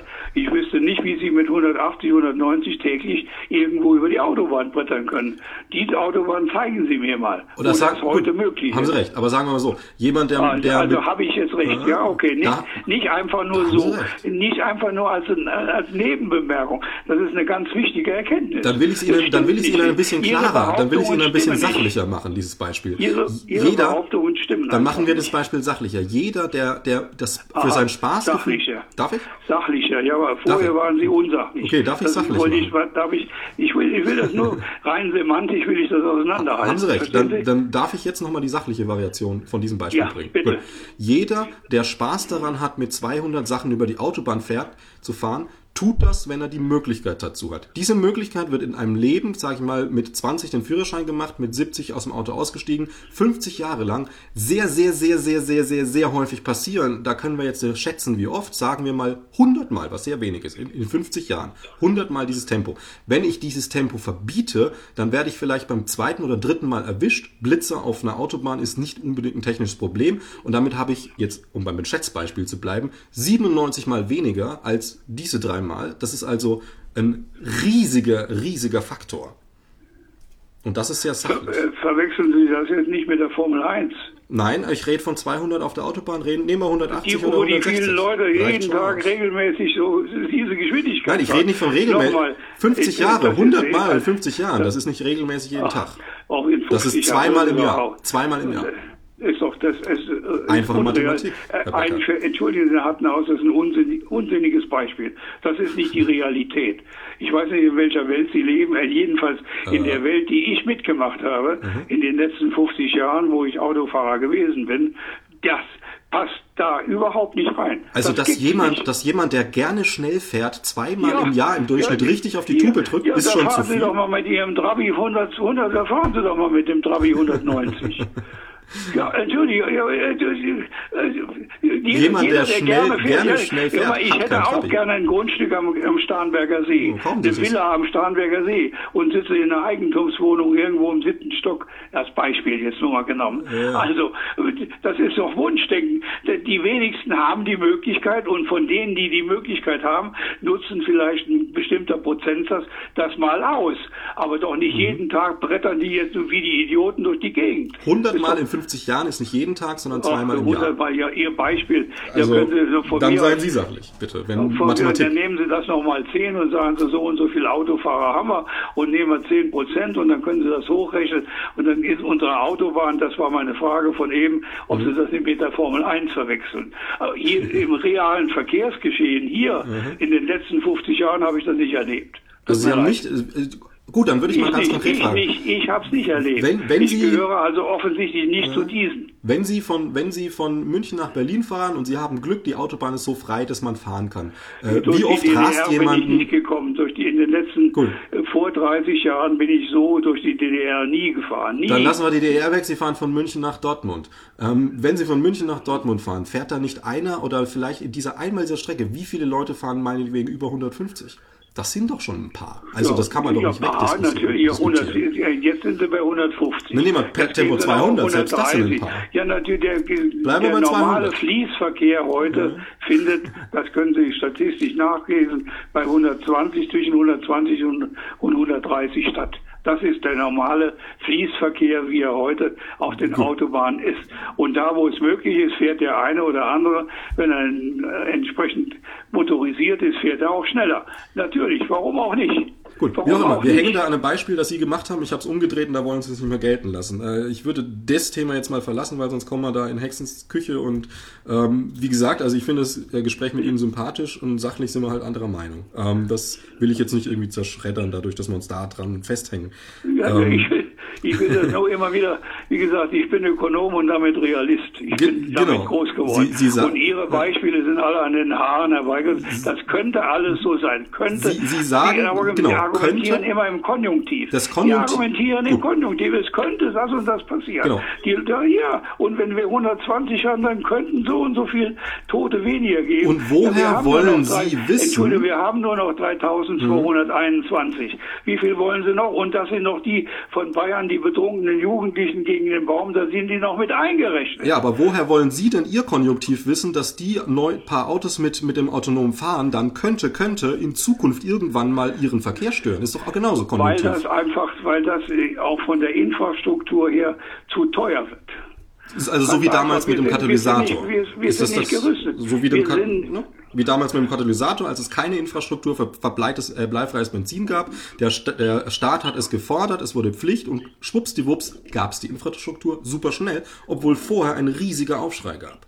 Ähm, das, das widerspricht sich doch. Da schneiden Sie sich doch die Beispiele Nee, das so zurecht, wie Sie es passt. sich, Das Also- widerspricht sich nicht. Da vergleichen Sie Äpfel mit Birnen. Okay, warum soll das Autonome, bei- Autonomes Fahren fordert G5, 5G-Netz zum Beispiel. Das oder kommt ja die, die Verkehrsverhältnisse in den Innenstädten erlauben kein autonomes Fahren. Also ich weiß nicht, in Leipzig gibt es offensichtlich nur drei- oder vierspurige Straßen. So, Bei uns hier teilweise in den einzelnen Stadtbezirken Mhm. sind die Straßen zweispurig oder dreispurig und davon sind zwei zugeparkt. Aber Innovation, Herr Becker, sodass heißt ja, dass man was sie jedes Mal, schafft, was es dass sie. Lücken suchen müssen, wenn jemand entgegenkommt, damit man sich überhaupt ausweichen kann. So, und da wünsche ich Ihnen nichts anderes, als Sie in einem autonom fahrenden Auto sitzen und das erleben, wie das dann geregelt ist. Also ich für meinen? Teil sitze selten im Auto. Ich habe nie einen Führerschein gemacht und fühle mich damit gut und wohl. Ach, Sie haben nie einen Führerschein. Ja, das habe ich mir, Das hätte haben ich Sie mir sich gedacht, jetzt gedacht, kommt's. aber das soll nicht Gegenstand des Interviews sein. Nee, nee, das auch, auch nicht auch sein. Ich akzeptiere auch Ihre Meinung, auch, auch als Fahrradfahrer, Gottes Willen. Wobei ein Freund sich hier gestern bei, gesund. bei Glatteis beim, mit dem Fahrrad unterwegs war, der genauso denkt wie Sie. Der hat allerdings drei Autos nebenbei bemerkt, ist aber trotzdem grün angehaucht. Den hat's halt auf dem Eis geschmissen. Na, Ja, Leben ist riskant, ist halt nun mal so. Ich kenne jemanden, der wurde vom Auto überrollt, der sitzt jetzt im Rollstuhl. Ach, ähm, du gibt's auch. Gott. Also Beisp Ja. Einzelbeispiele hat man halt immer Äh, ja, eben, ne? ja, ja. Das, das ist eben die große Kunst derjenigen, die immer so plakativ argumentieren. Die nehmen Einzelbeispiele und rechnen die hoch. Ja, Sie haben doch gerade eins gebracht. Jetzt habe ich eins gebracht. Ich würde noch Ja, mal auf den. Herrn Dies zu sprechen kommen. Der Herr Dies, VW-Chef Herbert Dies, hat Ja, zu dem autonomen ehemals BMW. Ja, genau, genau, ehemals BMW. Also BMW. ich sag ja, mal, jemand, der sich wahrscheinlich ein bisschen mit der Sache auskennt, hat Vermute ich. vermuten wir alle, hat gesagt zu dem autonomen Fahren, Zitat, wir haben noch nicht genügend nachgewiesen, dass wir unsere Stellung im neuen Wettbewerbsumfeld halten können. Unsere Marktbewertung steckt noch im Bereich der alten Industrie. Das führt zu gravierenden Nachteilen für uns beim Zugang zu benötigten Ressourcen.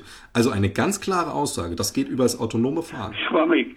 Diese Aussage, wenn Sie die also jetzt hier äh, auseinandernehmen äh, unter, Mhm. Unter gerne. sprachwissenschaftlichen Gesichtspunkten, Gerne, sehr gerne. das ist eine Plattitüde hängt an der anderen. Na gut, dann machen wir das doch mal. Gehen wir mal Ja, Schritt das, für ist Schritt eine, durch. das ist eine Plattitüde, natürlich. Was genau davon? Was, ja, er ist ja nun Vorstand, Vorstand soll das ändern.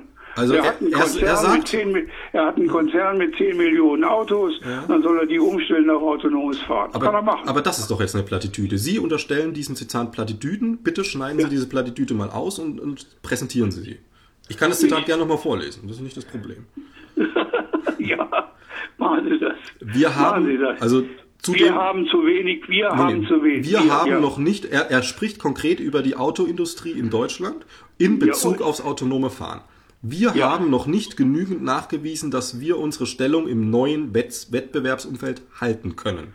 Ja, genau. Satz. Wir meint er also VW. Nee, er kann nicht für, er kann Er meint nicht für damit, er spricht- nee, nee, er kann er nicht spricht für von die der Auto. Autoindustrie. Er spricht nicht für die Autoindustrie. Die Kompetenz hat er. Mhm. Es Plural Majestatibus. Es tut mir leid. Er, äh, die- die BMW würde das ablehnen. Diesen würde das als Phrase abtun und ich tue das auch als Phrase. Wir haben noch nicht nachgewiesen, dass wir morgen irgendwo im Wettbewerb richtig stehen.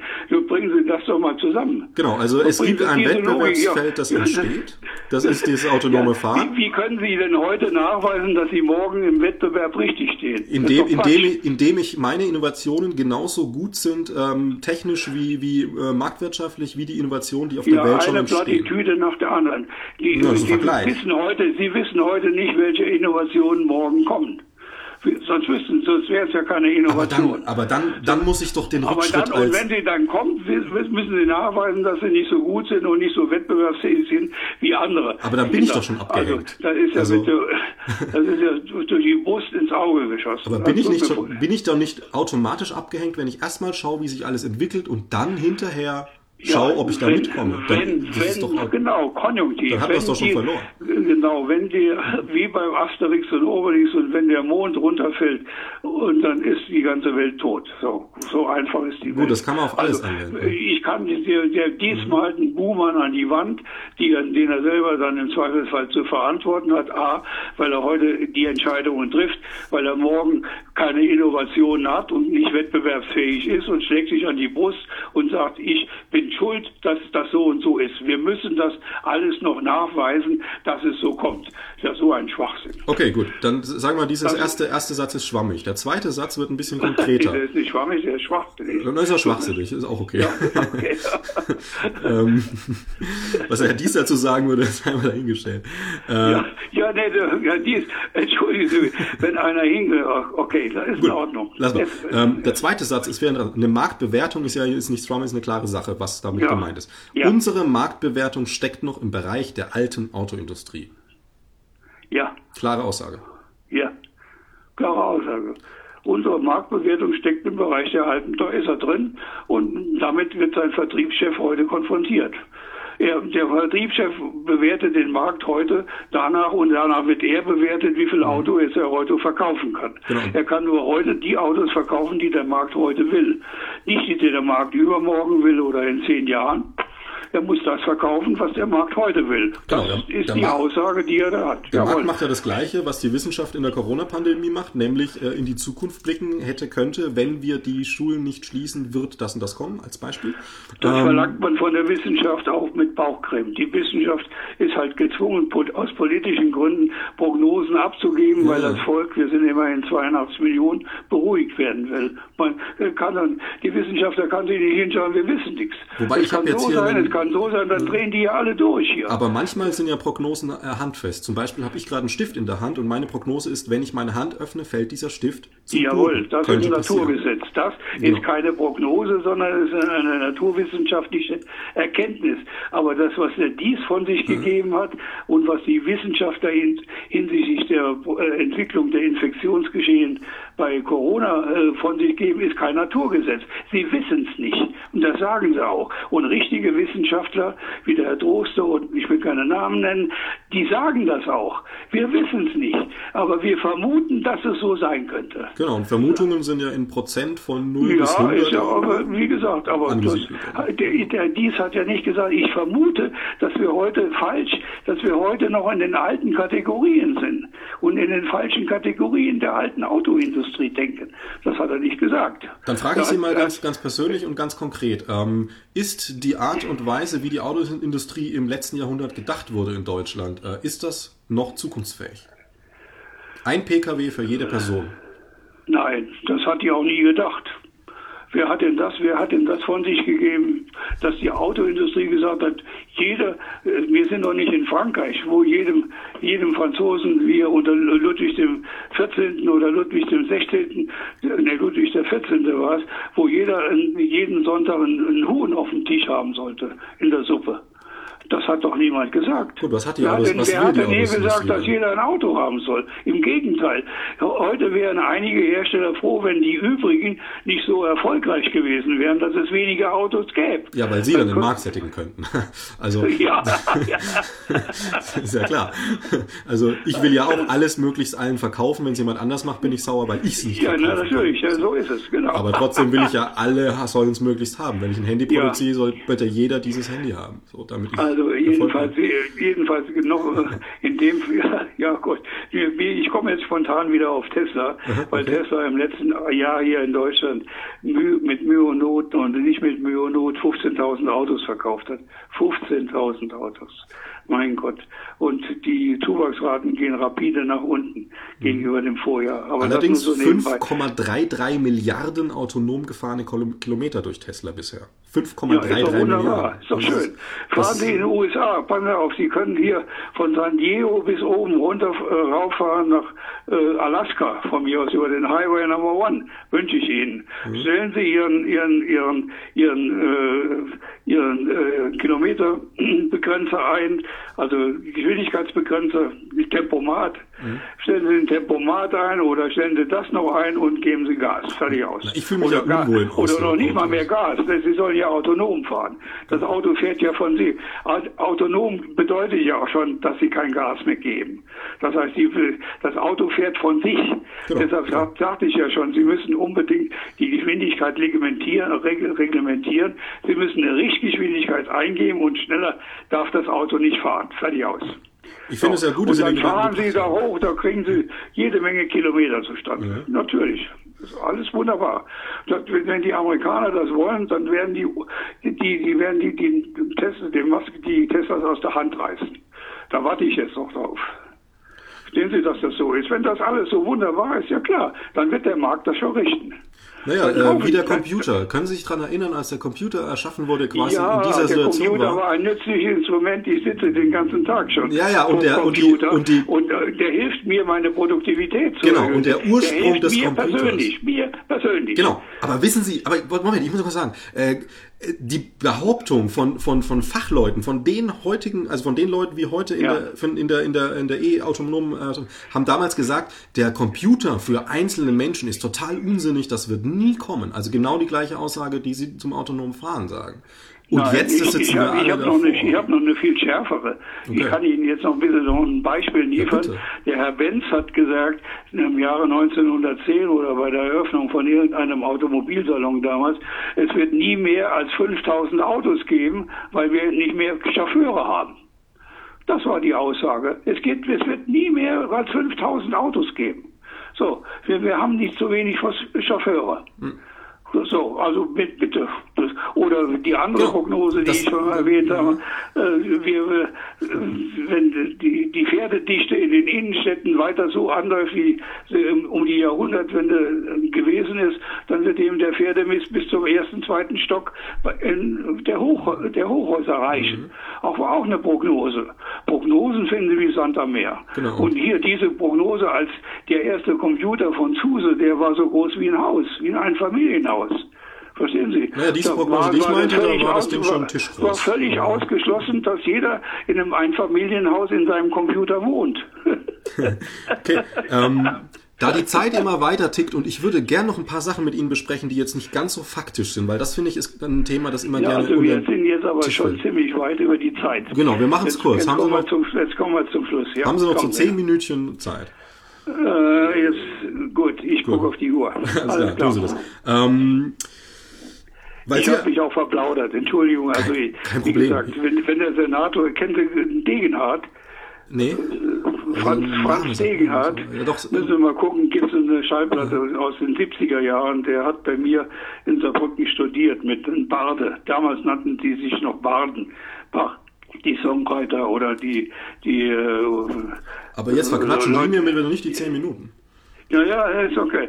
Der hat erzählt, wenn der Senator erzählt, gab es ein Lied von dem. Mhm. Das müssen Sie sich mal anschauen, googeln Sie das mal an, wenn der Senator erzählt. So, ja. und jetzt schießen Sie so, los. Ähm, ich mache es kurz mit einem Beispiel von mir und stelle Ihnen dann quasi die letzte Frage. Also, wenn ja. ich mich in ein Auto setze, für mich ist es stinkt nach Plastik, künstlich, also wenn es neu oder alt ist, egal, ich kann es nicht leiden.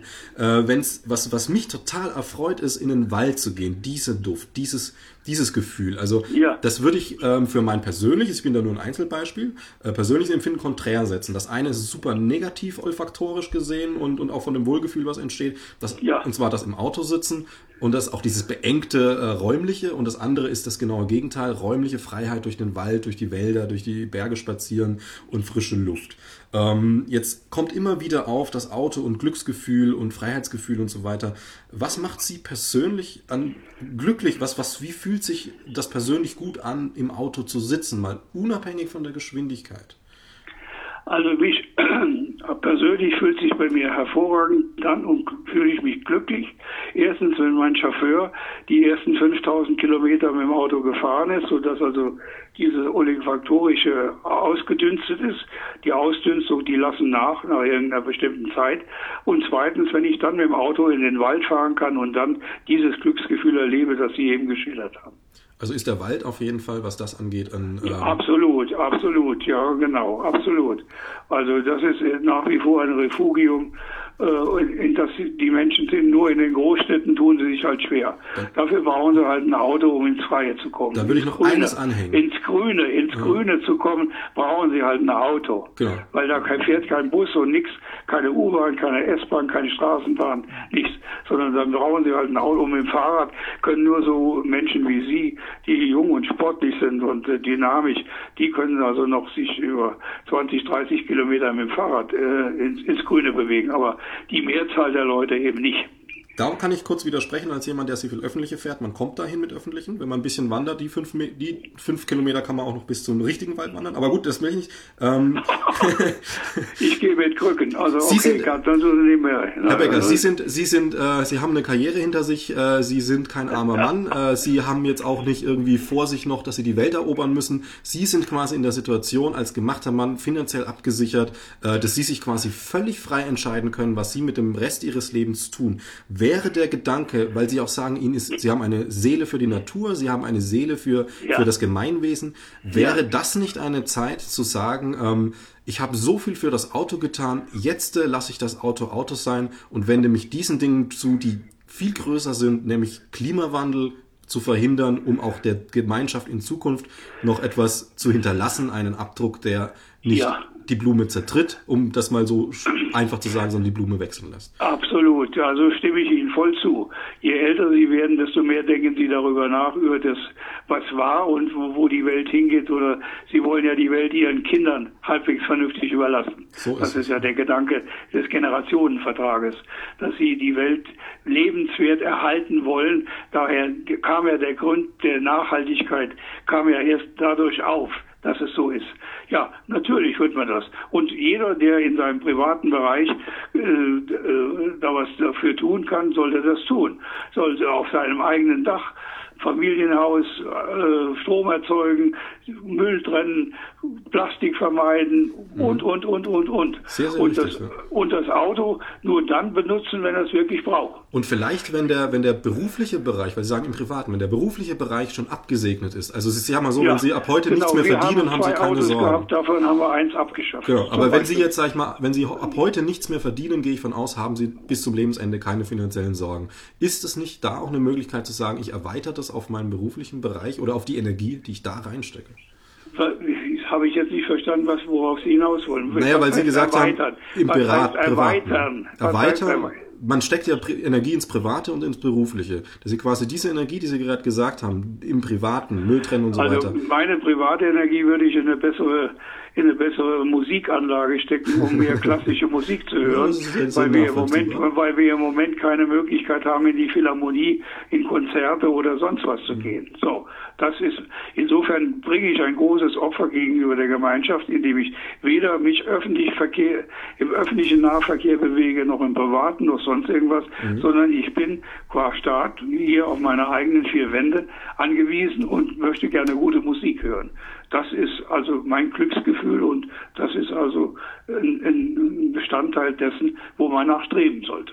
Genau, die Idee war vielleicht jetzt in einer Zeit, wo sie es finanziell nicht mehr brauchen und die Karriere gemacht ist aus dem Finanziell braucht es jeder immer, wie auch immer. Nö, und ich bin, ich bin, ich bin nicht Musk und ich bin auch nicht, weiß der Teufel, ich will jetzt keine Vergleiche bringen, hier aus Bundesdeutsch, naja. aus, dem Bund, aus der bundesdeutschen mhm. Wirklichkeit, die, die, mir jetzt durch den Kopf gehen. Nein, also, mhm. dass einer im Überfluss lebt, das sind die wenigsten. Naja, ich sag also mal, wenn, mit, Sie, mit, wenn Sie sich die Einkommensverteilung und die Einkommensskala anschauen, Mhm. das werden vielleicht 10 Prozent sein, die finanziell absolut oder 20, die abgesegnet sind oder die beim Staat gearbeitet haben als Beamte, die lebenslängliche hohe Rente haben oder was auch immer.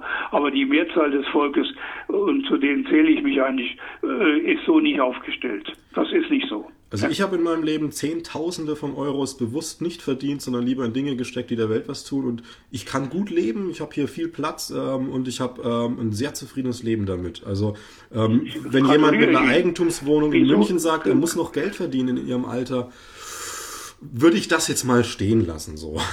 Das habe ich nicht gesagt. Ich habe, Entschuldigung, Sie, Sie unterstellen mir immer wieder Dinge. Ah, na, schieben, gesagt, schieben, schieben, müssen das noch Geld irgendwas unzulässig. Nein, habe ich nicht gesagt. Ich habe nicht gesagt, dass ich unbedingt noch Geld verdienen muss. Es, es reicht mir aus. Nur was ausreichend, das ist die äh, persönliche, die persönliche Messlatte ist Mhm. eben von Fall zu Fall unterschiedlich. Wenn ich die Messlatte hätte, ich will unbedingt ein Haus am Starnberger See haben, dann reicht es nicht aus. Ja? Verstehen Sie? Ja, klar, Oder wenn ich zehnmal im Jahr früher vor Corona in Urlaub gefahren wäre, auf eine Weltreise oder irgendwas, hätte es auch nicht ausgereicht. Das Lustige Aber an der in, dem, ist, in ja? dem Maße, wie, wie, in dem wir uns hier bewegen, reicht das völlig aus. Da will ich als Abschluss noch eins sagen, als Messlatte, die Messlatte, da haben wir ja immer so ein schönes Missverständnis. Wir glauben, wir können sie nur nach unten, nach oben verschieben, ne? Aber das können wir nicht nur. Wir können sie auch nach links und rechts verschieben. Um das vielleicht nochmal blumig, äh, metaphorisch anzudocken. Aber Sie haben gesagt, Sie haben jetzt äh, wenig Zeit noch. Wir sind jetzt schon bei 12, 20 Minuten drüber. Ähm, wenn Ihnen jetzt noch was am Herzen liegt, was Sie sagen, okay, das, das, da fühlen Sie sich missverstanden oder das wollen Sie noch loswerden, bitte gerne. Ansonsten hätte ich jetzt zuerst mal keine Fragen mehr. Also oder missverstanden, nein, ich glaube, wir haben uns offen ausgesprochen, wenn denke auch manchmal sehr kontrovers und wenn Sie wollen undiszipliniert, undiszipliniert, indem ich Ihnen, ich war undiszipliniert, nicht Sie, indem ich Ihnen ins Wort gefallen bin und irgendwelche großen Gedanken von mir gegeben habe. Das muss ich vorausschicken. Ansonsten mein Anliegen ist, ich bin froh und glücklich, dass in dieser Gesellschaft hier in der Bundesrepublik, und das ist ein Verdienst, das muss ich jetzt an der Partei festmachen, der Grünen in den 80er Jahren, als sie mit Wollstrümpfen und, und, und, und Holzsandalen im Bundestag saßen, äh, diesen Gedanken der Nachhaltigkeit. Diese Welt muss in die, stärker in diese Richtung Nachhaltigkeit gehen. Und alles, was wir dazu tun, um die Welt so zu erhalten, die wird sich immer verändern. Die Welt hat sich unentwegt verändert seit Millionen von Jahren. Es ist kurios äh, von verschiedenen Leuten zu glauben, sie könnten durch die und die und die Maßnahme irgendwas aufhalten. Die Welt bewegt sich weiter, also die Natur und wie auch immer. Aber das will ich jetzt erstmal dahingestellt, aber nur lebenswert zu halten. Auch wir verändern uns und passen uns an. Ich bin ein großer Anhänger von Darwin, darüber haben wir nie gesprochen. Ich habe ein Buch geschrieben über die Auswirkungen von Darwin in der, in der Automobilindustrie, nur als Beispiel, jetzt hier an dieser Stelle. Also mit anderen Worten, die wir verändern uns, die Welt verändert sich und die Automobilindustrie, auch die deutsche, muss sich verändern. Und Tesla und Musk hat einen großen Anteil daran, dass sich diese Automobilindustrie verändert. Sie verändert sich in Richtung Nachhaltigkeit. Das ist so sicher wie Amen im Gebet. Das ist die erste Botschaft. Die zweite ist, wir müssen raus aus der fossilen Verbrennung. Wir müssen raus aus jeglicher fossilen Verbrennung. Wir müssen raus aus dem, aus dem ungebremsten Anstieg von CO2. Das gilt für Brasilien, gilt für China, gilt auch für uns. Und ich stimme Ihnen voll zu. Wir haben eine gewisse Vorbildfunktion. Wir sind als Nation reich, wegen der Autoindustrie, die den Reichtum produziert hat im Durchschnitt und können uns verschiedene Dinge leisten. Nur dürfen wir dann den Ast, auf dem wir sitzen, dürfen wir nicht absägen. Sonst ist das mit dem Reichtum vorbei und wir können auch kein Vorbild mehr sein. Wir wollen aber Vorbild sein, ergo gehört dazu eine gewisse finanzielle Grundsicherung dazu. Und dazu gehört eine florierende Industrie, die diese Grundsicherung liefert. Oder eine florierende Wirtschaft, wollen wir mal so sagen. So, und der dritte Punkt ist, wenn wir, äh, wenn wir in diese Richtung weitermarschieren, bedeutet das, dass wir als Zwischenschritt E- Elektromobilität gar nicht aus dem äh, Blick verlieren dürfen. Autonomes Fahren ist Quatsch. Das ist, ist so wie es wie der, wie der sechste oder siebte Airbag, den Sie ins Auto bauen. Muss kein Mensch haben, kann jeder selber machen. Und wenn Sie alle diszipliniert wären, hier würden Sie alle ohnehin sich an die Richtgeschwindigkeit 120 halten und wie auch immer. Das heißt, der Gesetzgeber greift ja nur da ein, wo die, wo die, wo die Menschen unvernünftig sind. Sonst würde er das ja gar nicht brauchen. Wenn die alle vernünftig wären, würden sie ohnehin das erfüllen, was sinnvoll und was Sinn macht und was gemeinwohlverträglich ist. Also mit anderen Worten, diese Elektromobilität ist im Moment ein Zwischenschritt, den wir brauchen. Es ist nicht die Lösung. Es ist nicht die Lösung für 1,6 Milliarden Autos. Wir werden die Welt nicht elektrifizieren können. Wir können hier gewisse Landstriche elektrifizieren, weil die im Wohlstand leben. Wir können gewisse Städte lebenswerter machen oder gewisse Gemeindeteile. Aber der Rest, der Gros der Gesellschaft ist auf Automobile angewiesen und das werden keine Elektromobile sein. Die, die sind zu teuer. Und es, es ist nicht machbar. Es ist technologisch und physikalisch nicht machbar. Wir brauchen einen, äh, Entschuldigung, wir brauchen einen alternativen äh, Kraftstoff. Wir müssen die Motoren anders füttern. Wir, wenn wir sie mit Strom füttern, dann muss der Strom grün sein. Auch okay. Ja, wobei aber dann die Restriktionen in der Speicherkapazität, in der Batterie und in der, im Komfort der Nutzung liegen. Wenn wir eine Batterie hätten, nur als Beispiel, die die ungefähr dieselbe Lademöglichkeiten erlaubt, wie wenn Sie heute mit dem, mit dem Verbrennerauto tanken fahren. Wäre die Welt soweit in Ordnung, wenn es denn die Kapazitäten gäbe, um Batterien in der, in der Menge herzustellen. Ansonsten brauchen wir eine Liquidität oder ein Antriebsmittel, was CO2, zumindest CO2-neutral ist. So. Und dann ist die Weltautomobilindustrie, wie gesagt, kann in Fried und Freude leben. Das ändert nichts an der Vermassung. Das ändert nur an der Umweltschädlichkeit. Das ändert nichts an der Verkehrsdichte und dass wir zu viele Autos haben. Das ist ein anderes Problem. Das müssen wir anders angehen. Die beiden Dinge muss man auseinanderhalten. Das wären so meine Schlussapotheose, die ich Ihnen hier verkünden will. Sind Sie noch da? Ich bin noch da. Ich habe Ja. mir nur im Hinterkopf gedacht, sehr langes Schlusswort, aber ist gewährt. Ja, Ähm, das war jetzt die, die Kür sozusagen noch über die zehn Minuten hinaus, die wir eben vereinbart haben. Wir hatten uns vereinbart 12.11 Uhr, das wären 12.21 Uhr. Also die drei Minuten haben wir jetzt länger gemacht, als wir ursprünglich vorgesehen haben. Ja, Herr Becker, ich steige jetzt wieder auf mein sehr gemütliches kleines Ästchen des Fahrradfahrers hinab und Ja. ähm, danke. Und wo, Dann- wo müssen Sie jetzt hin in Leipzig? Ich muss jetzt gar nirgends hin, ich fahre jetzt durchs äh, Saaletal ein bisschen und ähm, mache eine ganz angenehme Runde. Ja, aber liegt bei Ihnen kein Schnee? Ist das nicht Schnee und heiß? Ja, heute ist so ein bisschen, ist noch Regner, ist ein bisschen drüber, über Null. Also bei uns schneit es im Moment wieder. Hier geht das noch? ist heftig am Schneien. Alles ist weiß, alles ist vereist, alles ist schneit. Ja, okay. Ja, das das ein ist die. Sehen Sie, so, so unterschiedlich ist die, die Sichtweise und auch die Welt. Aber das ist ja schön, dass ich mich mit Ihnen unterhalten konnte.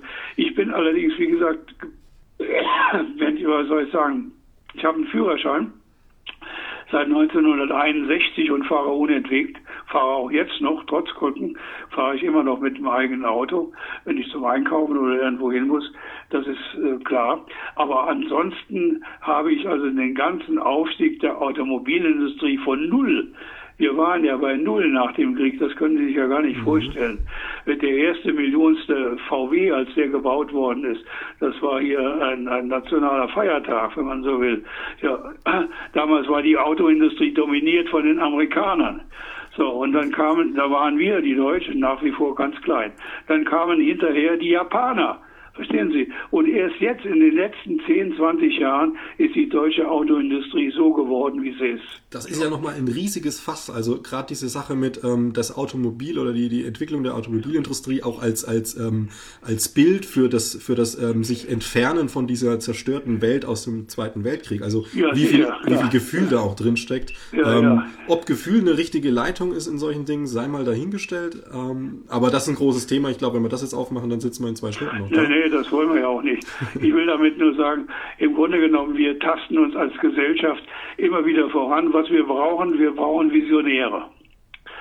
Das ist nett und das war auch in der Autoindustrie. BMW hatte den von Kuhnheim zum Beispiel oder äh, oder oder die VW hatte den den, den Pirch. Ja, also Leute, die machen die Gestalten. Wir brauchen Gestalter, keine Verwalter. Keine Verwalter, wir brauchen Gestalter. Und der Musk ist ein Gestalter. Deshalb ist er so hoch dotiert. Und so akzeptiere ich ihn auch. Ansonsten, wie gesagt, wir haben jede Menge Kopfzeug hier in der Auto. Nehmen Sie den Schrempf oder nehmen Sie wen auch immer hier, den Winterkorn, Milliarden verbrannt und weiß der Kuckuck was, ja. Also wir haben so viel Fehlentscheidungen in, in den Unternehmen, dass man nicht sagen kann, die Autoindustrie. Es gibt nicht die Autoindustrie. Es gibt einzelne Unternehmen und die einen sind entweder gut oder schlecht. Und das ist auch noch nicht mal kontinuierlich, dass ein Unternehmen nur gut ist. BMW hatte nach Kuhnheim hatte den Pichesrieder, war eine Pflaume. Ganz einfach. Der ging noch zu VW, war eine Pflaume. Und heute ist er Aufsichtsratsvorsitzender bei Daimler. Also, mein Gott, ja. So, so ist die Welt.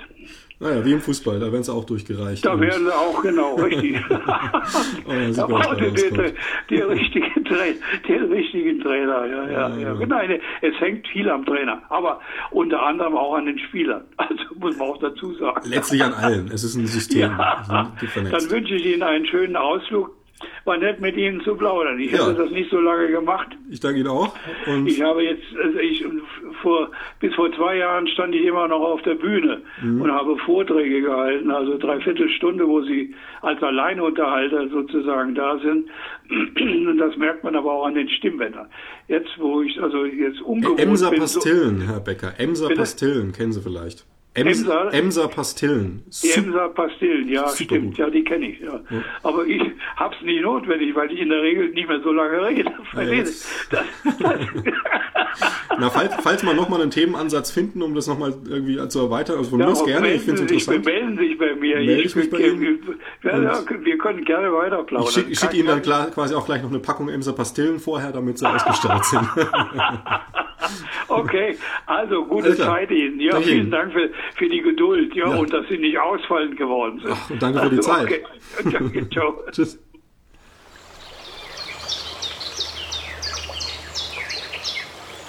You.